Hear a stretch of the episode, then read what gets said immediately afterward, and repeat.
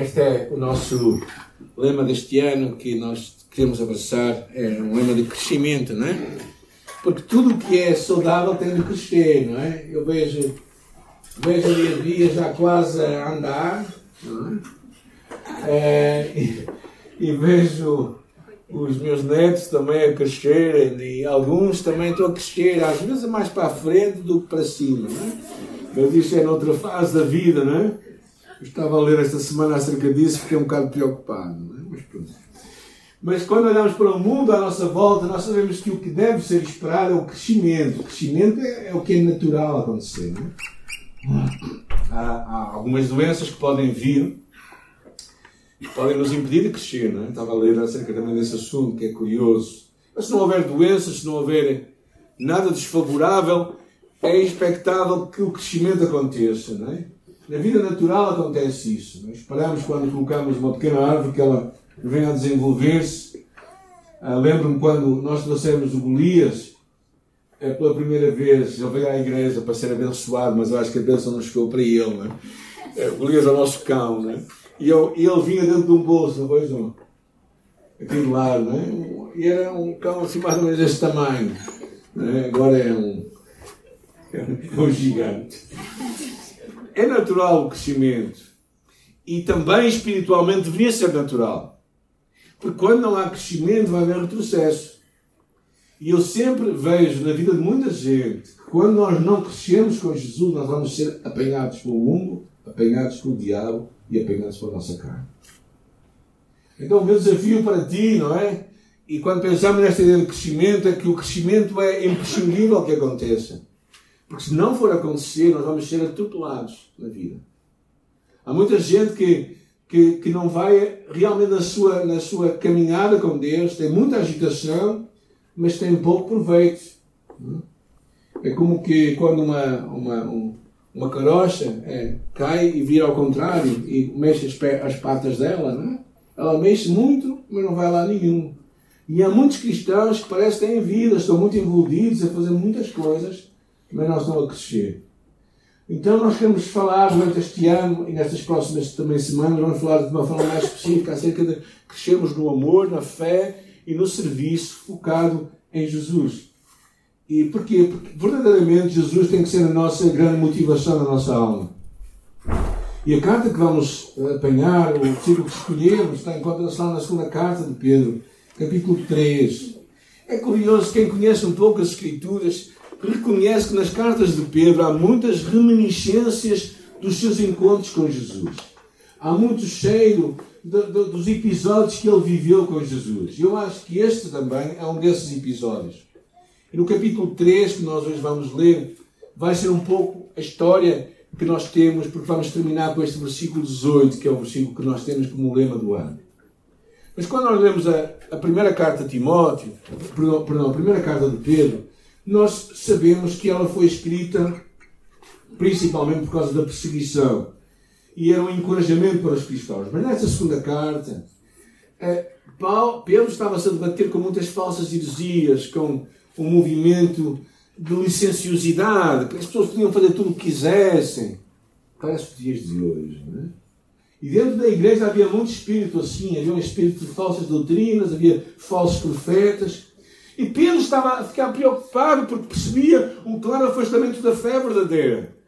Ou seja, havia pessoas que eram religiosas, iam às igrejas, mas que não tinham uma autenticidade da sua fé, da sua fé em Jesus.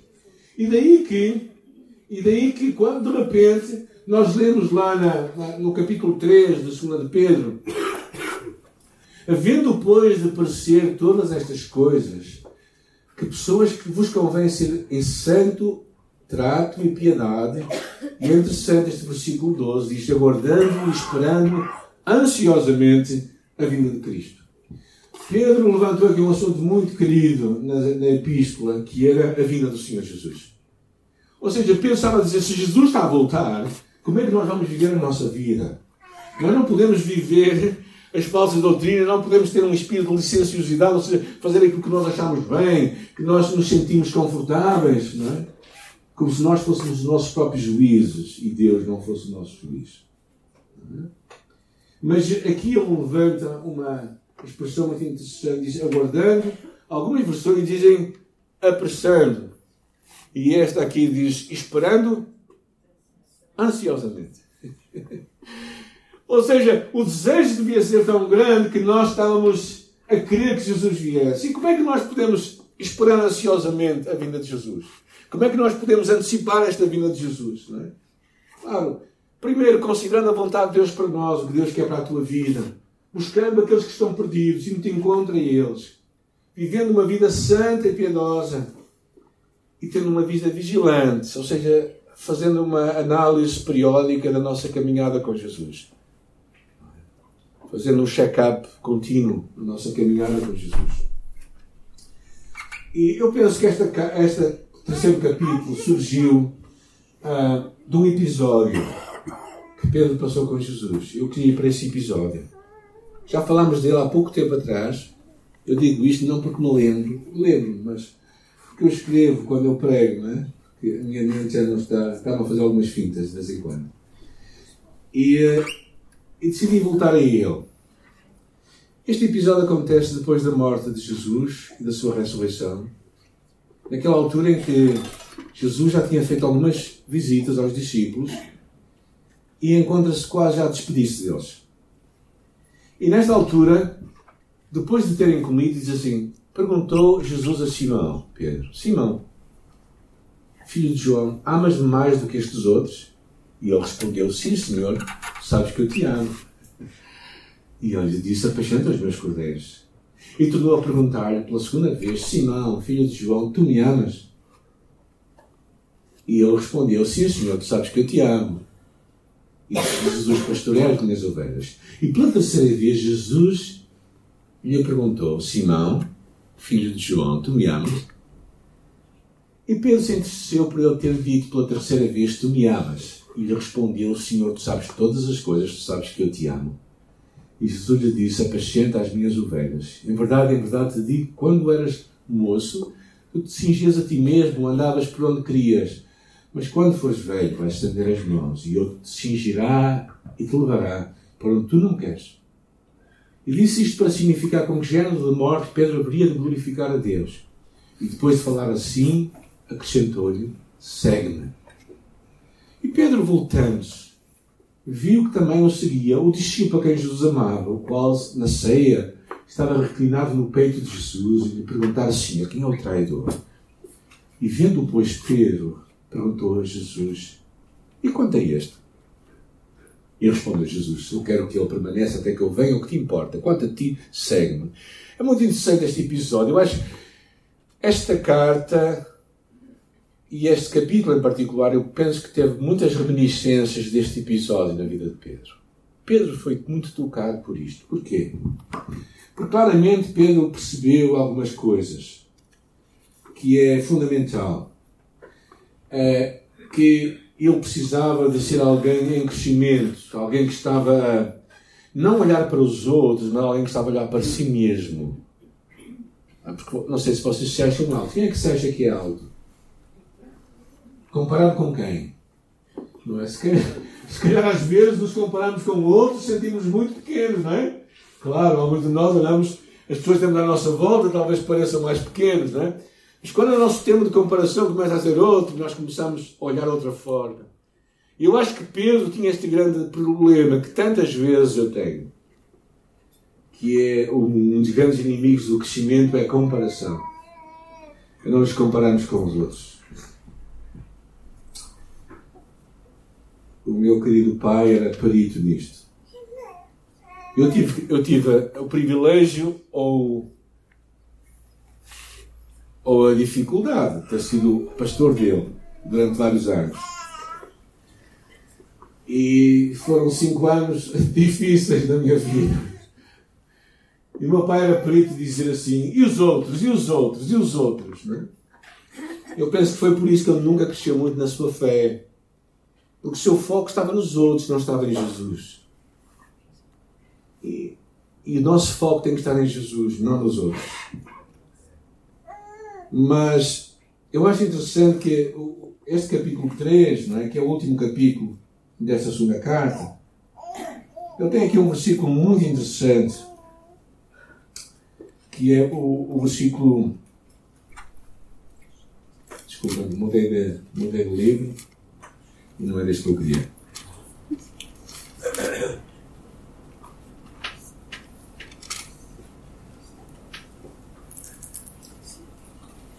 Que é o versículo. Nem sempre este tem aqui nos apontamentos. Acho que sim.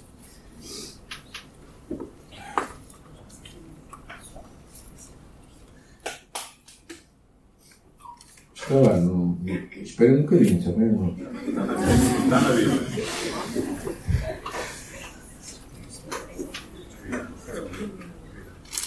Da graça de Deus. Né?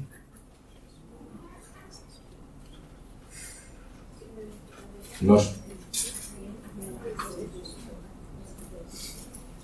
por isso, amados, enquanto aguardais estas coisas, esforçai-vos para que sejais achados paz por ele, imaculados e irrepreensíveis, e considerai como a salvação e a paciência do nosso Senhor, assim como o nosso amado Paulo uh, também nos escreveu, segundo a sabedoria que lhe foi escrita.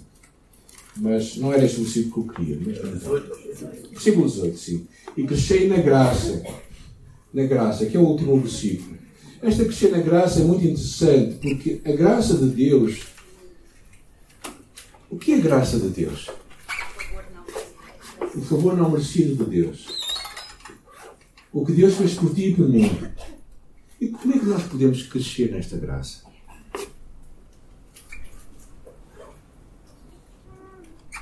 Ele depois fala do conhecimento, ou seja, esta ideia de crescer na graça de Deus tem muito a ver com esta.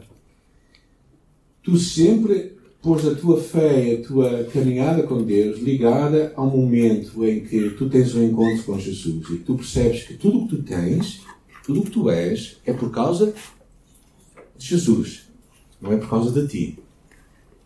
Tudo o que tu tens, tudo o que tu és, é por causa de Jesus.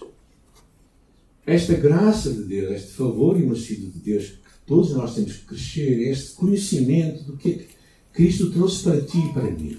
Sabes que tu hoje, tu e eu, estamos sentados com Cristo nos lugares celestiais, acima de todo o principado e potestade. Sabes o que é que isto significa em, em termos práticos?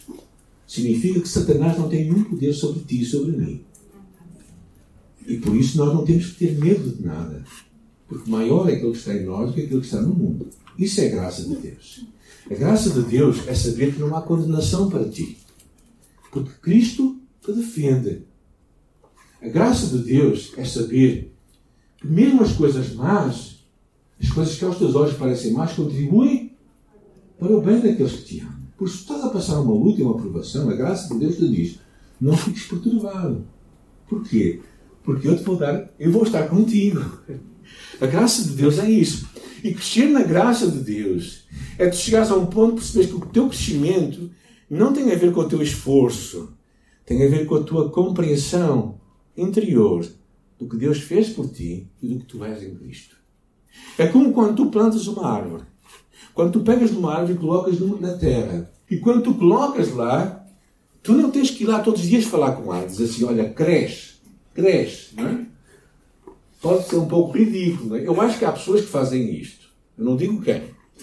Mas eu acho que há pessoas que amam tanto as plantas que ainda são capazes de falar com elas. Mas, uma coisa eu te digo, é que isso não vai fazer nada.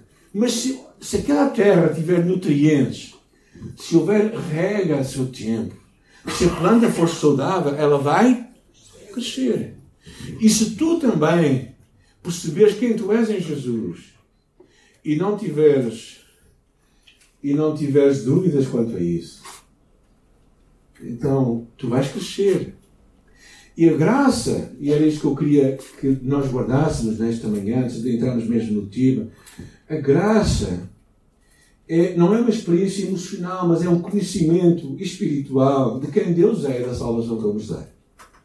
E crescer significa, essa palavra crescer na graça é uma palavra que está colocada no imperativo presente. Na língua portuguesa significa continuar a crescer. Ou seja, cresce continuamente. Ou seja, não é algo que tu vais chegar a uma certa altura na vida e que vais olhar para trás e dizer assim, olha como eu estou grande. Esse foi o problema de Pedro. Aquele episódio, quando Pedro negou Jesus três vezes, e Jesus depois, de uma forma de uma forma amorosa, lhes chama a atenção, eu acredito. É, Pedro tinha um grande problema. um dos grandes problemas era a comparação de Pedro. Sempre se comparava com os outros. E enquanto ele fez isto, não ia crescer. Enquanto ele não assumisse que a graça de Deus era suficiente para ele, era suficiente para João, era suficiente para Mateus, era suficiente até para Judas, se Judas abraçasse. Então Pedro não iria crescer. E crescer na graça é esta necessidade de tu e eu crescermos. Agora, quando nós pensamos numa criança, o que é que faz o crescimento de uma criança? Uma delas é o alimento, certo? O que é que produz o E o teu alimento, o meu alimento, qual é que é? É a palavra de Deus. É nós conhecermos o que Deus tem para nós. Se tu não te alimentas, tu não vais crescer. Há muitas. Não sei se gosta. Alguém gosta de fazer jejum. Eu não gosto de fazer jejum. De vez em quando faço. Eu estou agora numa caminhada para isso. Mas não gosto. A minha carne não gosta de fazer jejum. Detesta. Eu gosto de comida. Okay? E boa. E gosto de comer bem e bastante. Até demais às vezes. Pronto. Para ser muito honesto e ser muito franco. Mas uma coisa essencial que eu percebo, há muita gente que está num jejum espiritual. Quase continuado. De vez em quando tem aqueles soslaios de comida. Vem um banquete na igreja. Ficam empanturrados. E dizem assim, estou satisfeito. Mas sabes o que vai acontecer amanhã? Tu e eu. Mesmo que vamos a um, mesmo que vamos a um casamento, o que é que vamos ter no dia seguinte? Fome. Pelo menos eu tenho fome ou podemos dizer vontade de comer. Uma coisa importante para tu cresceres é, é perceberes o alimento. Quando olhas para uma criança, percebes também que ela, ela desenvolve, ela tem alguns mecanismos para poder crescer. Ela tem que desenvolver, ela tem que ter, tem que ter algum exercício. Ela não pode ficar coitadinha sempre como uma princesa, como um príncipe, não é? bem vestido ali, paradinho. Não eu tive uma dificuldade, eu não consegui tirar fotografia de família este ano. Eu acho que já quase desisti isto. Eu acho que vamos, se calhar, vamos arranjar alguma pastilha que deixa o pessoal meio grog para conseguirmos tirar uma fotografia de família em condições. É? Uh, mas isto eu acho que deve um pouco à energia que os miúdos têm. E é bom que eles tenham energia. E nós também, como cristãos, precisamos de ter exercício, precisamos de servir a Deus, precisamos de ter algo que fazer coisas para o Senhor, para servir a Deus. Outra coisa que nós percebemos nas crianças é que elas comunicam. Elas são interessantes quando começam a palrar, a quase falar palavras que só, às vezes só os pais é que percebem, mas eles, os pais percebem, por isso elas são ouvidas por alguém. Comunicação na tua vida, na minha vida, para crescimento é importante. Nós temos que crescer na nossa caminhada, comunicar com Deus. E claro, outra coisa que poderíamos falar é acerca da sociabilização. O que faz crescer uma criança é ela sociabilizar-se com outros, ela relacionar-se com outros. Há muitos cristãos que pensam: ah, eu vou ser um bom cristão na minha casa, eu não gosto de estar com outras pessoas. As outras pessoas só me afastam de Deus. Elas não vão crescer. Mas voltando ao nosso texto.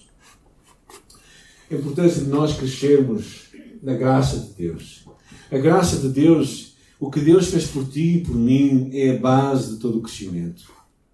E nós queremos ver três coisas hoje. A primeira delas é que eu acho que Pedro passou a crescer no amor. Crescer no amor.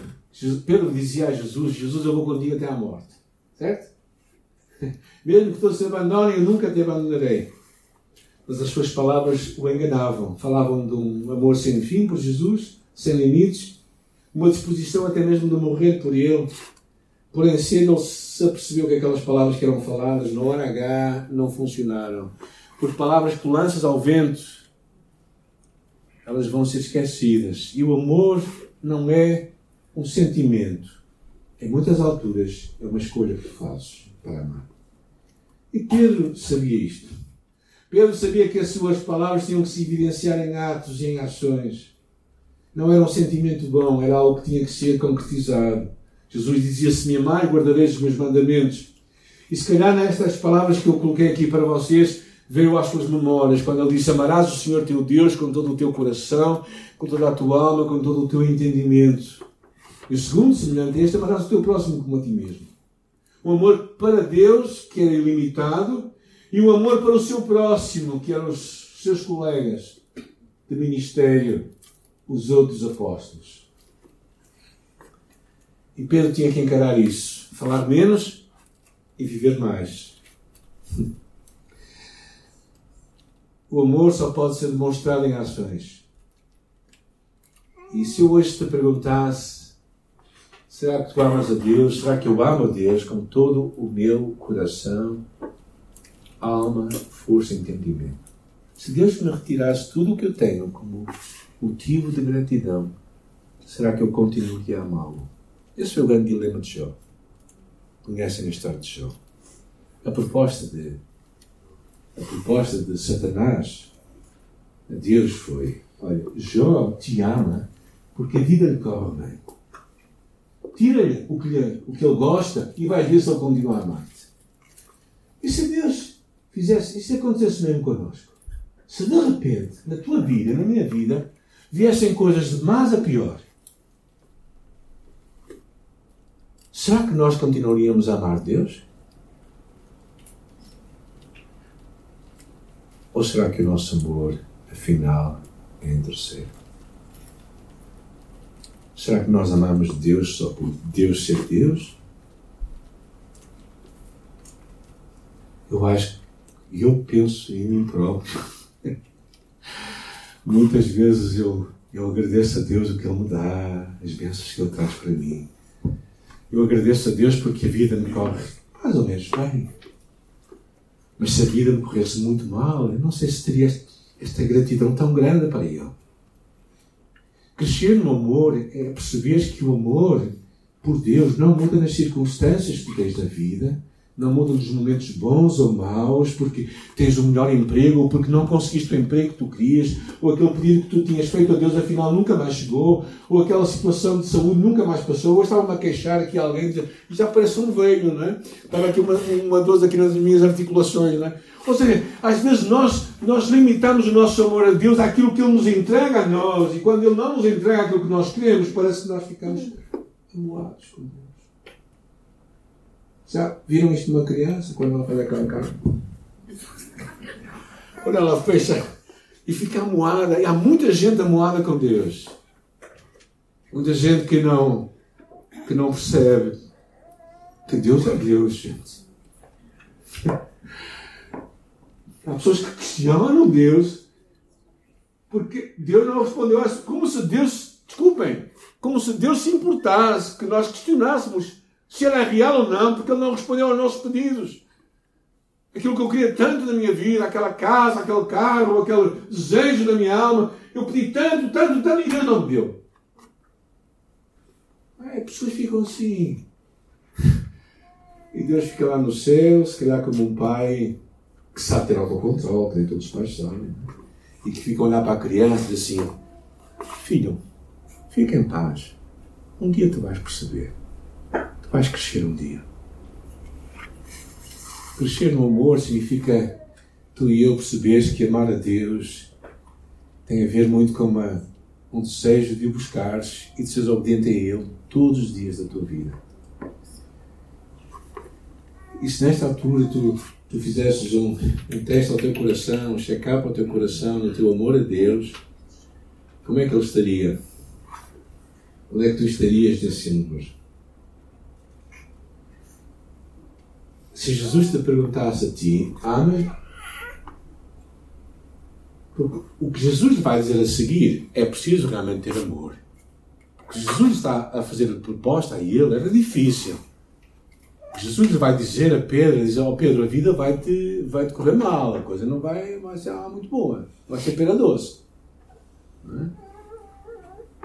Mas por isso é que Jesus lhe pergunta, eu acho que três vezes, para ter a certeza que ele está a ouvir o que está a dizer, não é? Amas-me, amas-me, amas-me mais do que este. Podíamos discutir muito isso, mas eu não quero dedicar tempo a mais sobre este assunto. Mas este amor é esta ideia de nós amarmos a Deus e, claro, também amarmos o nosso próximo, a pessoa com quem nós nos cruzamos. E nós não fechamos o nosso coração. tive duas experiências esta semana que me gostaram muito. ver a necessidade de alguém e ver o quanto eu ter sido sensível a isso disputou bênção para a sua vida. E há muitas semelhantes a nós com quem nós cruzamos no nosso dia a dia, na nossa rua, na nossa casa, na nossa volta, que nós precisamos de parar e amar. Amar o nosso próximo. O amor é aquilo que quanto mais tu dás, mais tu tens. Nunca se perde. Não é? É daquela coisa que quanto mais tu produzes, mais aquilo vai criando, não é? E o desejo que Deus tem para ti e para mim neste ano é que nós possamos crescer neste amor, neste amor por Ele, neste amor pelo nosso próximo, pelo nosso semelhante, por uma pessoa que não fala a nossa língua, que não tem a nossa cultura, que é de uma religião diferente, que tem pensamentos que nós não concordamos, nem nunca mais nem nunca vamos concordar. O nosso amor tem que ser por essas pessoas, tem que ser um amor intencional. E crescer no amor significa tu seres intencional neste crescimento. E depois nós vamos falar acerca da importância de crescermos na nossa fé. E esta é uma dimensão muito interessante, porque Pedro estava à espera de um reino que vinha naquela altura. Jesus estava a falar de um reino que vinha muito depois. Pedro estava a pensar num reino no qual eles iriam ser os príncipes. E Jesus estava a dizer, ok, vocês vão ser príncipes, mas antes de ser príncipes, vocês vão ter que ser mártires. É? Ou seja, a proposta de Jesus vai muito diferente da proposta de Pedro, porque Jesus tinha uma coisa muito maior. Jesus dizia: se um grande trigo cai à terra e não morrer, fica só, mas se morrer, dá muito fruto.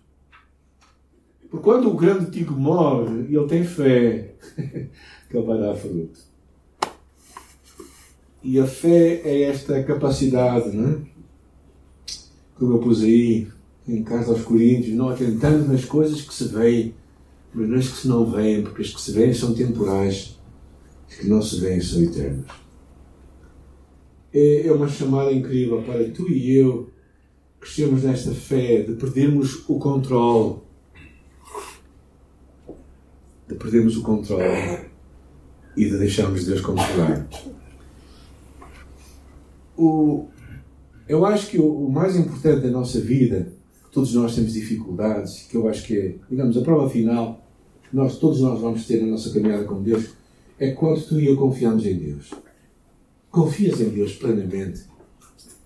Tens mesmo aquela confiança plena de que Deus é o teu Pai amoroso, poderoso, gracioso.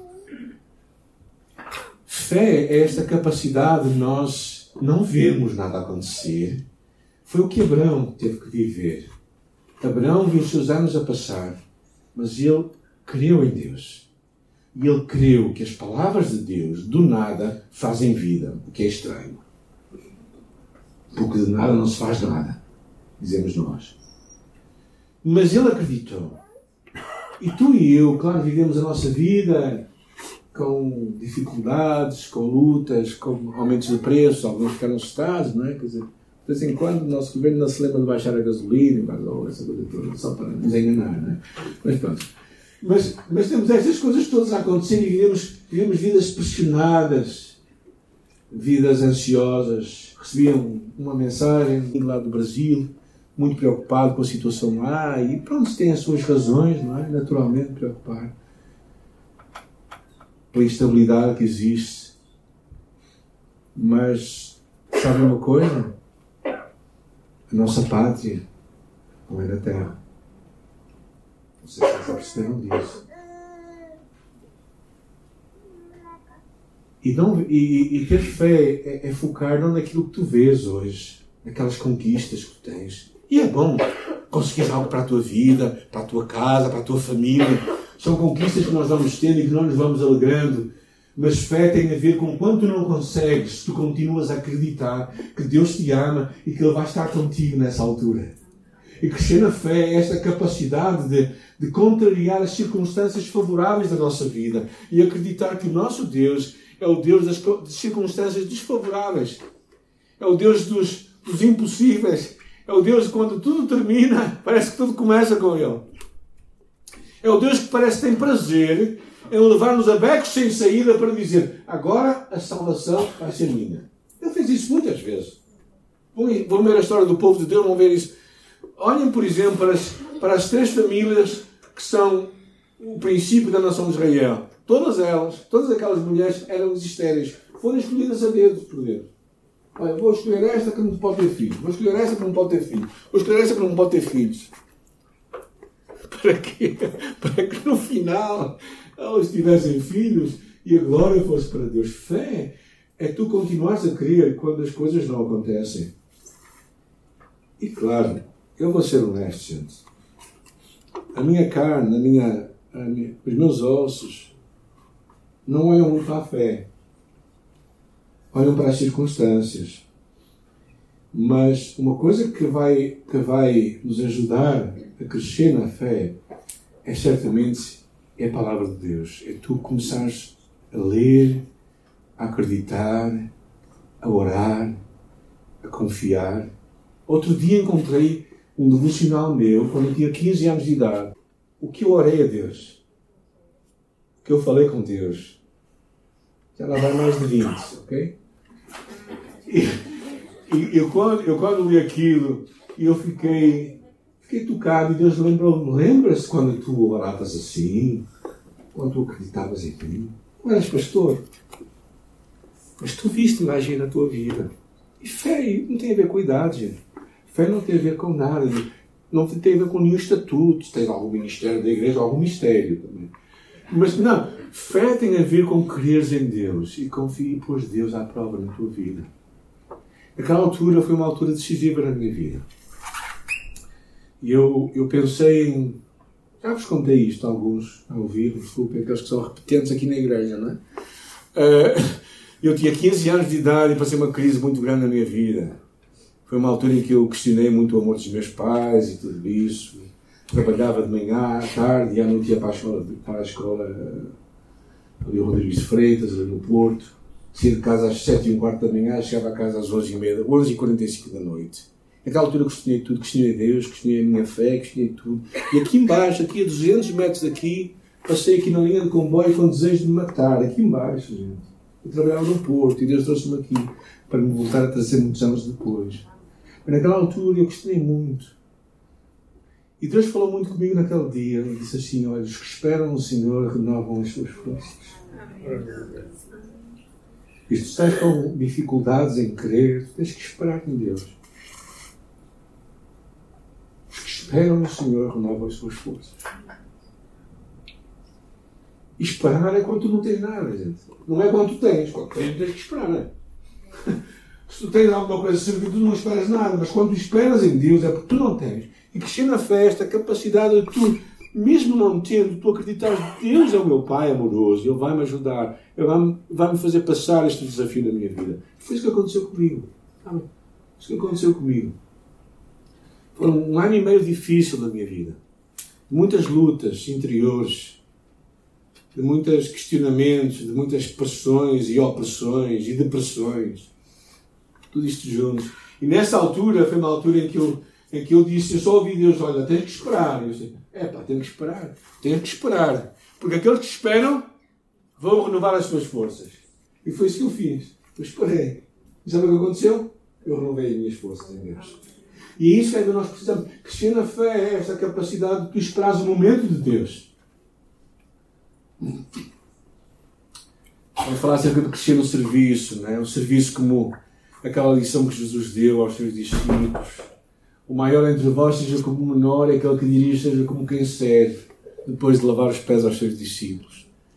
O serviço que vem de Pedro, que dizia que ia a todo lugar por amor de Jesus e de repente negou três vezes. Mas Jesus o chama novamente e diz: Tu amas-me? E diz assim: Não, realmente tu agora me vais seguir e tu me vais servir e vais servir os meus propósitos. Pensa-se que três anos depois de acabar esta carta que ele escreveu, ele morreu em Roma. Esta foi a última carta de Pedro e pensa-se que ele, três anos depois, o mais, o máximo três anos depois, ele acabou por morrer.